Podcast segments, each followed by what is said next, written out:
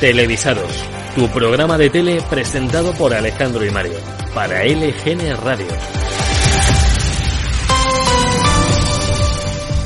Muy buenos días, bienvenidos una semana más a Televisados a pasar un buen rato hablando de tele como cada martes.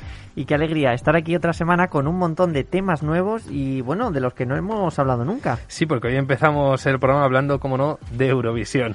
Uy, qué novedad. Pues fíjate. Fíjate qué raro que cuando has dicho eso de que empezábamos con Eurovisión me ha dado la sensación como si hubiéramos vivido ya este momento. Pues no sé por qué lo dices, porque creo que todavía no habíamos hablado nunca de este tema. No. bueno, el caso es que RTV está buscando representante para el próximo festival que se celebrará el año que viene en Italia. En Italia sí en general, porque la organización aún no ha dicho en qué ciudad va a ser. No, desde luego, se están haciendo bastante A derogar. lo mejor el día de antes lo sabemos. Pues seguro. Por cierto, hablando, hablando de Italia, hacía tiempo que quería traer esto aquí a la radio. Es una, es una tontería como una casa. Es lo mejor. Pero es que eh, me gustaba mucho cuando se hacía esta sección en el hormiguero, que consistía en traer canciones en otros idiomas, que en algún momento parece que dicen algo en español, por puro parecido. Bueno, pues eh, tenía en mente desde hace tiempo la canción de Italia de Eurovisión de 2018, y en ella aparecen dos improperios contra alguien, que a ver si sois capaces de escucharlos. Perché tutto va oltre le vostre inutili guerre. perché tutto No quiero imaginarme qué le habrá podido hacer esa chica para que le dedique semejantes palabras en el festival. Esto es como la canción de Rocío Jurado, la de ese hombre que esta la tenemos que tener un día en la que pone a... Sí. Bueno, bueno, maravilloso. Pero bueno, eh, siguiendo con, con este año, como ya sabíamos, la elección se hará en el Benidorm Fest, que es como ha renombrado el mítico festival de Benidorm, que creo que deberían haber dejado ese nombre, pero bueno. La inscripción será vía internet a través de un formulario que hay ya en la página de rtv.es y también por invitación de la cadena. Una vez hecha la inscripción se pasará a una valoración por un jurado y luego una elección de 12 canciones. Ya a partir de aquí entra el Benidorm Fest, que después de dos semifinales y una final conoceremos la canción que llevará Televisión Española al festival. Cualquier artista puede inscribirse siempre y cuando cumpla con ciertas eh, condiciones como que el, el intérprete o los intérpretes sean mayores de 16 años, que la canción deba ser original y que el idioma de la canción deba ser castellano en lenguas cooficiales o que no supere el 35% de la canción en idiomas extranjeros. Ya que hablamos la semana pasada de, de Pablo López y de los golpes que daban los pianos, que conste que no puede eh, hacer tampoco una canción en código Morse. Efectivamente. Esto no le va a gustar a Mónica. No, y hoy no se abre el teléfono de aludidos. Pues con todo este tema de la selección para el Festival de Eurovisión, hace unos días se publicó una entrevista muy divertida y creo que tenemos que ambientar esto para hablar de ella como se merece.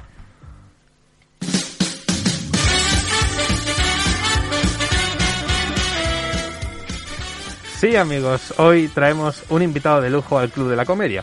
Comenzamos el mes de octubre con una entrevista en el medio digital Murcia Plaza al cantante Francisco porque estaba de gira con el tributo a Nino Bravo, un espectáculo muy moderno que hará las delicias de, la, de, la- de los paladares más vanguardistas.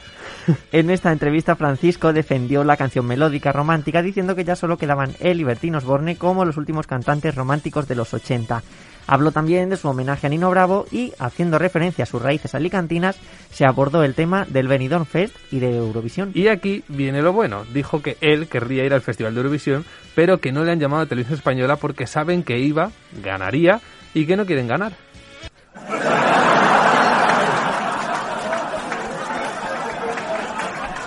Pues sin ningún ¿Cómo se nota que este público está atento, eh? Sí, sí. Sin ningún pudor siguió con su teoría diciendo que viendo lo que mandan cada año no quieren ganar el festival y que es algo que nadie lo ha pensado hasta ahora. Vaya. Bueno, pasamos del Club de la Comedia a cuarto milenio. Nadie ha pensado en esta confabulación. Teníamos delante de nuestras narices la clave del éxito de Eurovisión y no nos habíamos dado cuenta. Fíjate. porque era una mezcla entre Gloria Serra y Iker Sí. Jiménez, qué maravilla. es que no, no- ni lo estaba pensando, la verdad.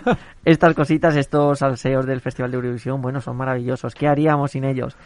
Como todos, pues este señor tendrá muchos defectos, pero ninguno de ellos seguro tiene que ver con la baja autoestima.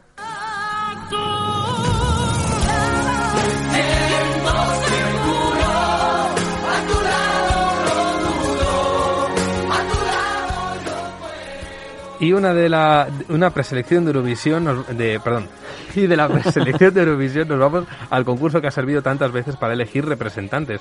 Hablamos de Operación Triunfo. Ya comentamos la semana pasada las ideas que tenía una de las cabezas del programa, Inés Rubira. Ahora ya sabemos lo que hará Jazz Music de cara al 20 aniversario de la primera edición de este concurso. Sí, el 22 de octubre se cumplen ya 20 años de aquella mítica edición y la productora del formato lo va a celebrar con una emisión en streaming de 24 horas. Repasará algunos de los mejores momentos con concursantes de pasadas ediciones. Empezará en el canal de YouTube de OT a las 20.30 del viernes 22 y terminará a la misma hora, a las ocho y media de la tarde del sábado 23 de octubre. Precisamente fue ese canal 24 horas de YouTube lo que dio el gran empuje a la que ya es otra de sus ediciones más míticas y seguidas con mayor entusiasmo, la edición de 2017.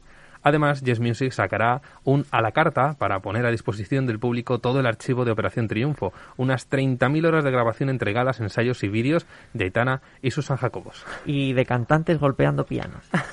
que nada quiere decir. No, con- no, no, nada, nada. de, de esos también ha habido alguno. Lo que todavía no sabemos es si Televisión Española tiene pensado hacer algo para celebrar ese aniversario. Iremos informando. Y cambiamos de tema. Algunos la habréis visto, otros no, pero seguro que muchos habéis oído hablar del juego del calamar. No, mm, no. El juego de la oca, a lo mejor, bueno, que suele venir en la parte de atrás de los tableros del parchís, donde también en algunas series se hacen incluso hasta ouijas. Si hasta le hicieron un programa de tele, mira.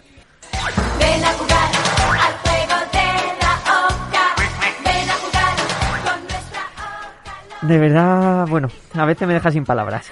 Me, me refería al juego del calamar, el último gran éxito de Netflix. Vamos a hablar un poco de este nuevo fenómeno de la plataforma. Aunque no es tan divertido como el juego de la oca, el juego del calamar, que no tiene nada que ver con Calamardo de Bob Esponja, por poner un poco en contexto, es una historia actual en la que un grupo de personas con diferentes problemas, la mayoría de ellos económicos, aceptan una extraña invitación a participar en una serie de juegos infantiles para conseguir un premio de miles de millones de wons, la moneda surcoreana. Pero detrás de estos juegos hay algo más y que te eliminen del juego perdón, que te eliminen de alguno de los juegos es más grave de lo que pueda parecer en un principio. Proceder. Me gustaría daros una cálida bienvenida a todos. Los que estáis aquí, participaréis en seis juegos diferentes durante seis días. Todos los que os encontráis ahora aquí estáis viviendo al límite. Con deudas que no podéis saltar. Los que ganen los seis juegos obtendrán una gran suma de dinero. ¡No es justo! Os recuerdo que estamos aquí para daros una oportunidad. Nos han hecho jugar un juego que jugábamos de niños. El siguiente a lo mejor también lo es. Tienen reglas muy simples. Esto es el infierno y no hay reglas. Tenemos que matar a los demás si queremos. Salir de aquí con el dinero. Nuestras manos están manchadas. Si me traicionas, te mataré.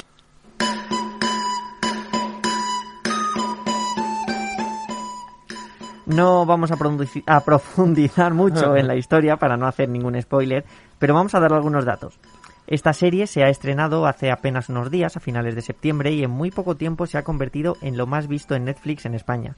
Se trata de una serie muy atractiva visualmente y con un planteamiento muy original que mezcla historias de supervivencia, como las que vemos en las películas de los Juegos del Hambre o Círculo, con la vida en directo de un gran hermano. Aún así, también que decir, no tiene nada que ver con estos títulos. Así es, al igual que ha pasado con otros títulos de Netflix, el juego del calamar se ha convertido en todo un fenómeno en tan solo unos pocos días.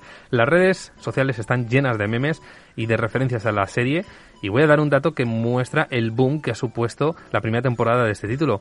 SK Broadband, el proveedor de internet en Corea del Sur, de donde es originaria la serie, ha demandado a Netflix para que se haga cargo del coste de, de mejorar la red, ya que el tráfico de internet de Netflix se ha multiplicado por 24 en este mes de septiembre.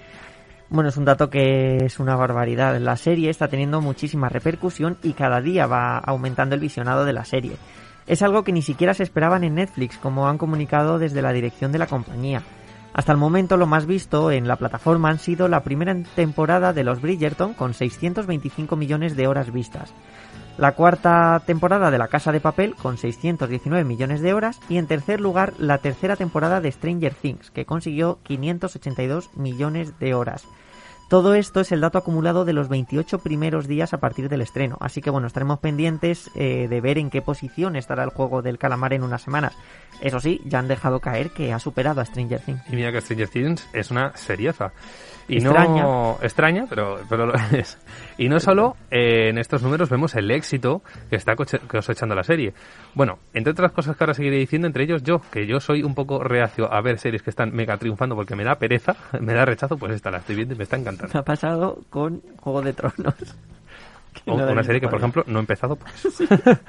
Eh, ya no solo son estos números, eh, el éxito que está cosechando esta serie, al principio aparece un número de teléfono al que las personas a las que invitan a jugar tienen que llamar para confirmar su asistencia al juego. Bueno, pues ese teléfono existe y es de un ciudadano surcoreano ajeno a la producción y al que los fans le están friendo llamadas. Una cosa por la que el creador de la serie tuvo que pedir perdón. Pero eso no es todo. También aparece un número de cuenta bancaria en cierto momento y esta vez sí, está a nombre de uno de los productores de la serie. Una cuenta a la que están llegando numerosas transferencias, eso sí, de lo que aquí serían apenas unos céntimos. Suponemos que lo harán para saber si esa cuenta es real o no.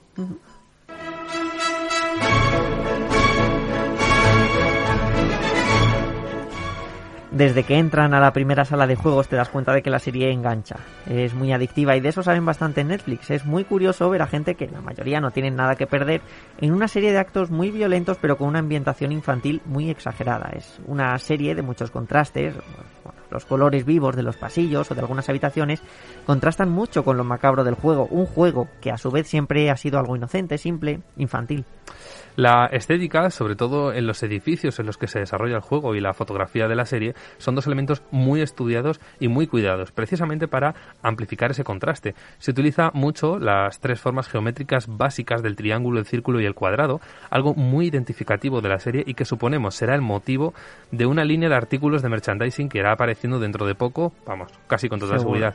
De hecho, estoy por apostar que en este Halloween uno de los disfraces estrellas será el de vigilante del juego, con unas máscaras negras y unos monos rojos que recuerdan a los de la casa de papel.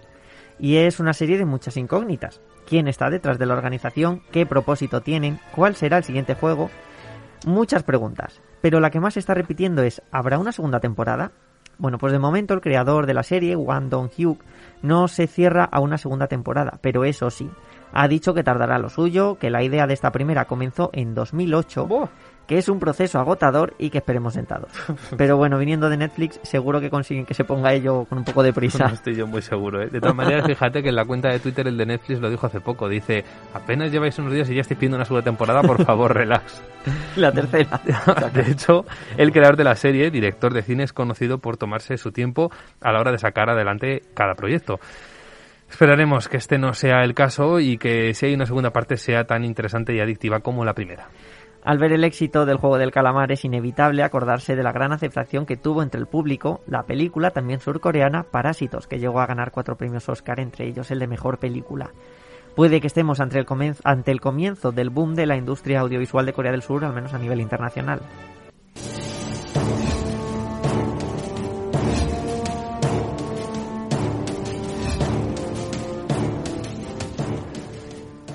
Inciso aquí antes de nada, pues seguramente, pero porque Surcorea lo peta muchísimo, sobre todo en música.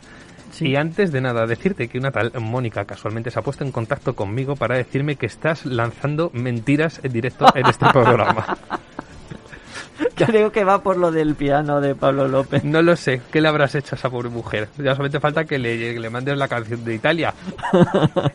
Y guarra. Que yo creo que no tiene nada de eso. Por cierto, está sonando Masterchef. Igual Sí, sí está sonando, Es, sí. momento que ya vamos a hablar de ese gran reality culinario.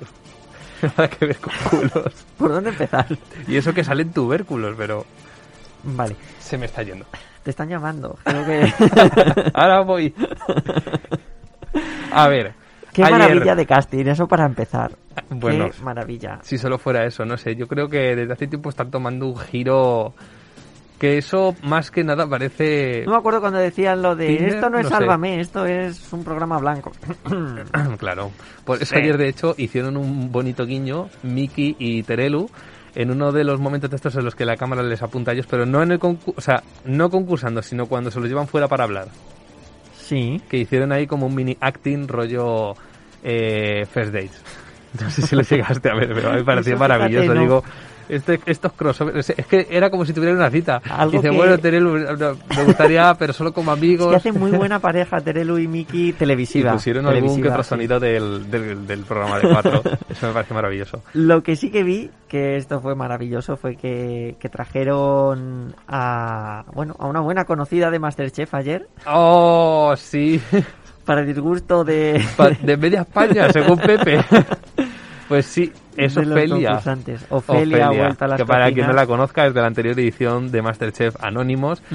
Que bueno, básicamente no se podría decir de otra forma, ha pasado a la, a- a la historia de la televisión por Sí. ser ella misma. Literalmente. O sea, no, no hay personaje más. O la odias o la quieres. No existe punto intermedio con ella. Y encima la juntaron con Verónica intenso Forqué. Y claro, esa es la cosa. Que para algo no, no traía ya de antes esa. Se fueron, la fueron a Se juntar. mezcló la tranquilidad, por Bueno, decirlo de alguna manera, bueno. de Verónica Forqué Tranquilidad, será fuera de cámara. con, bueno, con el nervio de, de Ofelia. Y Yo me estaba descojonando. Poco pasó. Entraba Verónica y decía, fuera, fuera, no te quiero ver. si no sabes, no hables. Pero todo así, yo dije, madre mía, cualquiera diría que esta era la alcaldesa de la que se avecina. es imposible. Y luego, por otro lado, también me parece, o sea, buenísimo el momento de David Bustamante cuando estaba en una de las tareas y estaban haciendo algo al baño María y de repente salta, porque es que ahí todo el mundo salta a decir cualquier gilipollez en cualquier momento, eso también mola. Y salta Bustamante a decir, baño María, cuando seas mía. No, y dije, qué gratuito y qué maravilla. Uy, habría sido genial que en esta edición era en, en la que hubiera estado Silvia Abril. Esto ojalá. me hubiera gustado mucho. Bueno, está otra Abril, pero no es lo mismo. Sí, Victoria Abril, que bueno, mm, no parece que hay un muy buen ambiente con sus compañeros, al menos en los últimos programas. No sé, pero a mí es un Y personaje un poco están más diciendo que secundario. sí, y, y que Como no el se otro, integra, ¿era no Castaño? es- Sí, Juanma Eso. Castaño. Sí, no sé, no, no me termina de decir, mm, vale, bueno, ok, sin más. Sí, está demasiado serio para ser Sí, bueno, el programa y la edición que es. se lo lleva todo, pues, Miki, Carmina, que me parece la hostia, Muy buena. En fin, Verónica Forqué. Verónica Forqué. Televisados, tu programa de tele con Alejandro y Mario. Buscando en el baúl de los recuerdos, cualquier tiempo pasado nos parece mejor. Volverle a vivir. Qué moderno. sí, ¿verdad? Cualquiera diría. Cantaba Karina, que buscando en el baúl de los recuerdos cualquier tiempo pasado nos parece mejor. Hoy recordamos un reality que fue todo un bombazo y que tan solo tuvo una única edición. Vamos a abrir el baúl de los recuerdos de Hotel Glam. Y bueno, ya decidiréis si ha sido una buena idea o no la de abrir esta caja de Pandora, que no los papeles de Pandora. Eso ya es otro tema. Mm, y yo imagino que lo estará petando ahora mismo la sexta con, con esta exclusiva. Pues un poco el domingo ya me habían dicho que sí. Pues sí, la caja de Pandora, nunca mejor dicho. Os contamos, según la mitología griega, Pandora, eh, la primera mujer hecha por Hefesto, Efectivamente. en Hefesto, pues eso, creada por él, dios de la forja y el fuego, tenía un recipiente en el que se guardaban todos los males del mundo. Si se abría ese recipiente, pues ya os imagináis lo que podría pasar. Algo así ocurrió en Telecinco en el año 2003. Televisados, ese programa en el que mezclamos las mitologías clásicas con Hotel Glam. Primero una pregunta para Dinio. Eh, con tu miembro, perdona, como miembro del, del Hotel Glamour, eh, eh, ¿qué, qué vas a hacer con tu miembro dentro? Quiero decir. Cuentista, cuentista, víctima, cuentista, majadera, sucia, indigna. Bueno, ya nos vamos haciendo una idea. El 6 de marzo de 2003 se estrena un nuevo reality a la sombra del exitoso Gran Hermano, al que vimos por primera vez tan solo tres años antes. Estaba producido por Yes Music, productora de la que no pasa un programa sin que hablemos de ella. A su vez, filial de Endemol, eh, que es la empresa propietaria de Zeppelin, responsable de Gran Hermano. Se trataba de un programa idéntico a Gran Hermano, pero con dos diferencias con respecto al reality original. La primera, la casa donde, se eh, donde convivían los concursantes, se convertiría en un hotel de lujo. Y la segunda, y más importante, los concursantes eran por primera vez personajes famosos. Y ahí estaba la clave del éxito de este reality, algo que de hecho muchas veces influye en el éxito o en el, crack, o en el fracaso de un concurso de convivencia. Hablamos de su casting, un casting que era oro puro televisivo y que sería muy complicado, por no decir imposible, de repetir. Y eso fue lo que convirtió a Hotel Glam en esta joyita histórica. ¿Qué nombres encontrábamos entre los concursantes? Pues nada menos que a Yola Berrocal, Pocholo Martínez Bordiú, Melena Gracia, Dinio, que no, era el Dioni, que me hizo mucha gracia ayer en Masterchef, que llamaron así a un plato. Sí. Le llamaron, ¿Cómo le llamaron? Eh, salmón al Dioni, que tenía un ojo por ahí. Perdón. Ese fue Carmina y Belén. Eh, ¿Por dónde voy? También a, a Tamara Ámbar Llurena y el archipiélago, ¿no? Al archienemigo de su madre en los debates del reality Juan Miguel, expareja de Karina. También apareció por allí Jorge Berrocal, concursante de la primera edición de Gran Hermano y que dejó escrita en mármol aquella ya histórica frase de ¿Quién me pone la pierna encima para que no levante cabeza? ¿Quién? Y bueno, hay un libro muy gracioso sobre televisión de, de Buenafuente y de la gente del Terrat. Ah, sí, que lo hemos hablado aquí, yo creo. Alguna vez. Me suena. que dice que sí, que vamos, después de la frase esta, de quién, no- quién me pone la pierna encima para que no levante cabeza. De la pregunta es, ¿por qué le levantaron la pierna? Bueno, el caso. Otro gran personaje que apareció por Hotel Glam, la mayor autoridad mundial en ocultismo, según ella misma. Aramis Fuster. Grande, mágica, todo un magnífico plantel de estrellas del friquismo televisivo hasta llegar a los 15 concursantes. Famosos por sus escándalos, sus montajes y su facilidad por bajar al barro televisivo a echarse mierda entre ellos sin ningún miramiento. Y era algo que veíamos cada día en ese formato. Podemos hablar de tensiones o de broncas en concursos o en platós, pero os aseguro que eso no es nada en comparación. Y este hotel de lujo se caracterizaba por algo que era el buen ambiente, la educación, la cordialidad y el saber estar de los huéspedes. Cuentista, cuentista, víctima, cuentista, majadera, sucia, insincera, indigna. Castaña, pero como no me pego, no me gusta pegar a Jorge. ¿Tú te crees que pueda decir esas tonterías? Es muy fuerte. Es muy fuerte, le tenía que haber dado. Eres repugnante, eres un borrego, Eres eres, una- patético, eh, mira, eres falsa, un, mira, un mentirosa tú, mentirosa tú,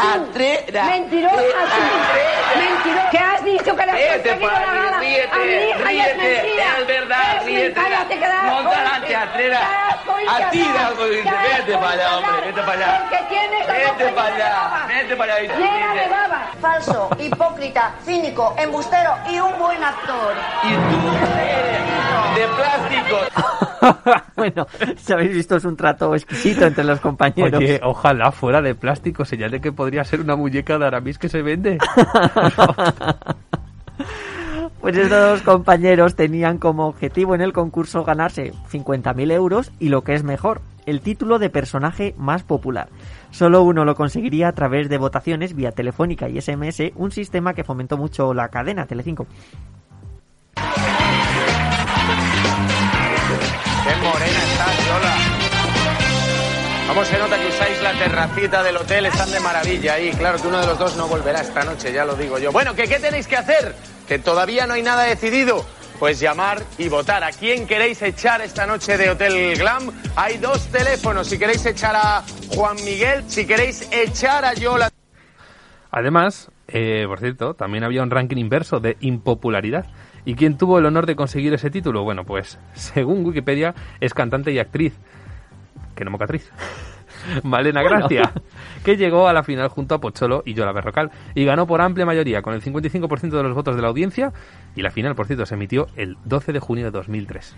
Hotel Glam duró tres meses, algo así como Gran Hermano, pero dio para mucho. Si hubiera existido Sálvame en aquel momento, el programa habría explotado de la cantidad de tramas que salían de Hotel Glam.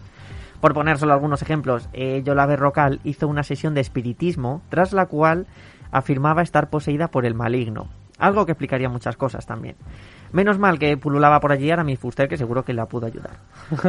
Otro momento que Juan Miguel, el ex de Karina, tuvo un escarceo amoroso con Yurena. Bueno, y una cosita que quería comentar que me acabo de dar cuenta. No sé quién habrá escrito esto. No sé. es que se daba a entender que Malena Gracia eh, era la impopular. Bueno, Sí, fue la que ganó. Eso he, eso entendido yo también, pero digo, bueno, no lo sé. Vamos a despedir a los guionistas. Será popular, de verdad. Eso es porque le faltaba alguna copilla de más al. Pero sin duda, si por dos momentos he recordado este reality, es por el abandono de Pozzolo en la cuarta gala y su posterior regreso en la sexta para tratar de averiguar quién había roto su bien más preciado, su mochila. De aquí la famosa frase de Pozzolo de ¿Quién me ha roto la mochila? Y el otro momento, una de las concursantes, creo que fue Yurena, si no recuerdo mal, afirmó que durante el traslado en autobús al set del concurso, Yola Berrocal masturbó a Dinio. Vale, a ver, eh, voy a ser clarito y expreso y voy a ir al, al cisco. De la mochila no hablo, ¿vale? A ver, el tema es que a mí me pone más cabreado una mentira que un gramo de perico. Segundo punto, me pone que me mientan, yo volveré a otro glamour siempre que alguien me diga que ha sido la mochila. Pues fue un concurso muy exitoso, pero también polémico. Algo que muchas veces va unido. ¿Quién lo, quién lo hubiera ¿Por imaginado? De hecho, el que por aquel entonces era presidente del gobierno, José María Aznar, criticó a Telecinco acusándola de telebasura por este programa. Pero bueno, que también te digo, ¿qué validez tendrán las palabras de este señor al que le crece el bigote para adentro? Se podrán criticar muchas cosas del programa, pero sin duda fue una fuente inagotable de entretenimiento puro y duro y, bueno, de diversión para sus seguidores. La culpa es mía por no seguir la norma. Ya es demasiado tarde para cambiar ahora. Me mantendré. Eh, esto que están escuchando, ya que Televisión Española está en busca de representantes para Eurovisión, que no busquen aquí. No, que no busquen aquí. Fue también un reality muy musical, ya que los concursantes llegaron a grabar un disco tratando de poner sus mejores voces versionando todo tipo de canciones. De verdad, eh, busca, porque está en YouTube, seguramente en Spotify también está el disco. Y menos mal que eran las mejores voces lo que ponían. Bueno, Aquí escuchamos a Yurena y Aramis Fuster interpretando a quien le importa. Hotel Glam consiguió en sus 12 galas una media de más de 4 millones de espectadores y un 25,7% de cuota de pantalla. Un, da- un realmente bastante buen dato. Y en ese dato se demuestra la importancia de los castings. En total 15 concursantes, aunque hayamos hablado de los más sonados, o mejor dicho, de los que más ruido hacían. Son personajes que dan mucho juego, muy imprevisibles en algunos casos y con gente igualmente mediática a su alrededor para defenderles en los debates, como es el caso de la madre de Yurena, Margarita Seis Dedos. El contenido estaba más que asegurado. Así es, un casting muy complicado de repetirse. Eran los primeros años de la década de los 2000 y en la tele aparecían famosos de los considerados como los frikis de los programas. Aquí se juntaron, al igual que se hizo en programas como el. el semáforo. Lo diré, es que no es bueno los desayunos antes del El televisado. semáforo. El, el o como el castillo de las mentes prodigiosas. Hoy en día sería muy complicado ya que los famosos de reality vienen de otras partes, son influencers, son antiguos concursantes de Mujombres y viceversos, o de formatos parecidos. que bueno, son personajes que no tienen tanta fuerza televisiva como la anterior generación de famosos, ni son tan conocidos por el público general, a lo mejor en sus, eh, sus públicos eh, determinados sí. De ahí que se echen de menos formatos de la tele pasada. Pero bueno, Telegram dejó huella y fue el precedente directo de Gran Hermano VIP que comenzó a emitirse en 2004, un año después eh, que Hotel Glam. ¿Podríamos fantasear con nuestro casting ideal para un segundo Hotel Glam? Pues sí. Pero vamos, que es que... es que Verónica Forqué. puede- Verónica Forqué. La primera. De hecho, es que se puede pasar. Es decir, hay, hay candidaturas hoy en día para ser frikis, aunque tengan que repetirse. Yo, volvería a meter a Aramis. Una cosa... Aidanizar. Oh, Aidanizar tiene que entrar de cabeza. ¿Quién más? Es que seguro que tiene que haber un mogollón. Tengo una idea muy loca. Pero bueno, ahora que no. Toñi Prieto. Ahora que es el hijo, el que está, digamos, en su trabajo. Eh, en- ¿Matías Prats? No. Ah. Ahora verás. En Hotel Glam concursó eh, una expareja de Bárbara Rey. Pues otra expareja de Bárbara Rey. El que fue el rey emérito, Juan Carlos, podría participar en Hotel. Creo que Sería maravilloso. un de luz ovni por aquí en el estudio. Es la idea. No sé si se habrá colado en emisión, pero ha estado bien. Le ha dado tensión al momento. Sí, sí, sí. Pues comprado ese sitio. O sea, ese sitio no, ese personaje compradísimo. Pero ¿y quién más? Ah, por cierto, se está... No, creo que no lo puedo decir. Da igual. Es Nos ha dejado aquí con el cebo, pero bueno. Bueno, es que imagino que habrá saltado también a la prensa, ¿no? Pero bueno, se está grabando ya la segunda temporada del LOL. No sé el casting. Oh, pero maravilla. con un poco de suerte puedo tener esa información, pero no la puedo decir. Pero me encantaría, por favor, espero y deseo que pueda estar eh, Berto Romero. Ojalá. Oh, sería maravilloso. Yo saldré de menos en la días con primera. suerte, pero sí. Se le echo de menos. Pero bueno, estábamos hablando de Hotel Glam. si volviera. ¿Quién Pues más? también. Oh, bueno, ya sé quién va a entrar de cabeza, creo. La Maite Galdeano. Esa es friki de este tiempo. Maravillosa.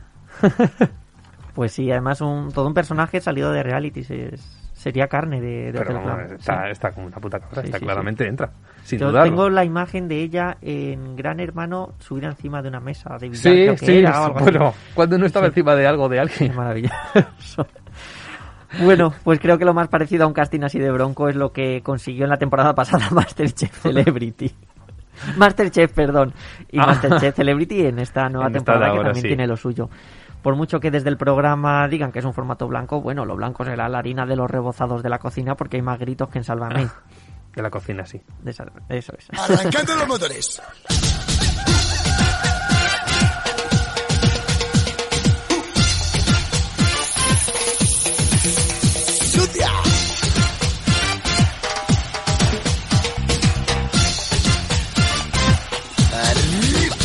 Es una lata el trabajar. Todos los días te tienes que levantar. No sé por qué de repente pensaba que estaba cantando. eh, ¡Ah! Se me ha ido el nombre. El de Me Resbala. El de las voces. ¡Ay! ¿Cómo se era? El, el- el que pone un montón de voces. ¡Ay! Ni idea. Eso, Carlos Latre. ¡Ay, Latre! menos mal, menos mal que nos acaban de llevar el nombre. diciendo por pingadillo. sí, no sé por qué de repente parecía que lo estaba escuchando a él, pero bueno. bueno, esto que está... Ha ha empezado a decir eh, sucia. Sucia, sí. Pocholo, bueno. no ha dicho cosas. inútil ni guarra, Bueno. como los de Italia.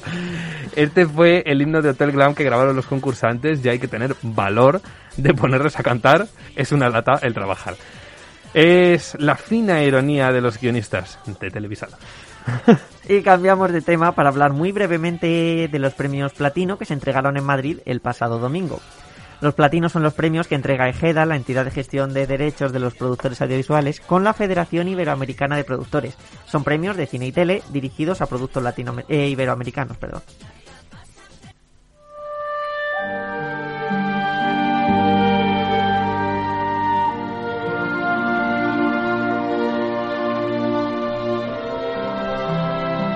Vaya cambio. Ya, o sea, de repente zen, momento zen. Bueno, entre los premiados encontramos El Olvido, que seremos como mejor película. Fernando Trueba, su director, se llevó la mejor dirección, así como su protagonista, Javier Cámara.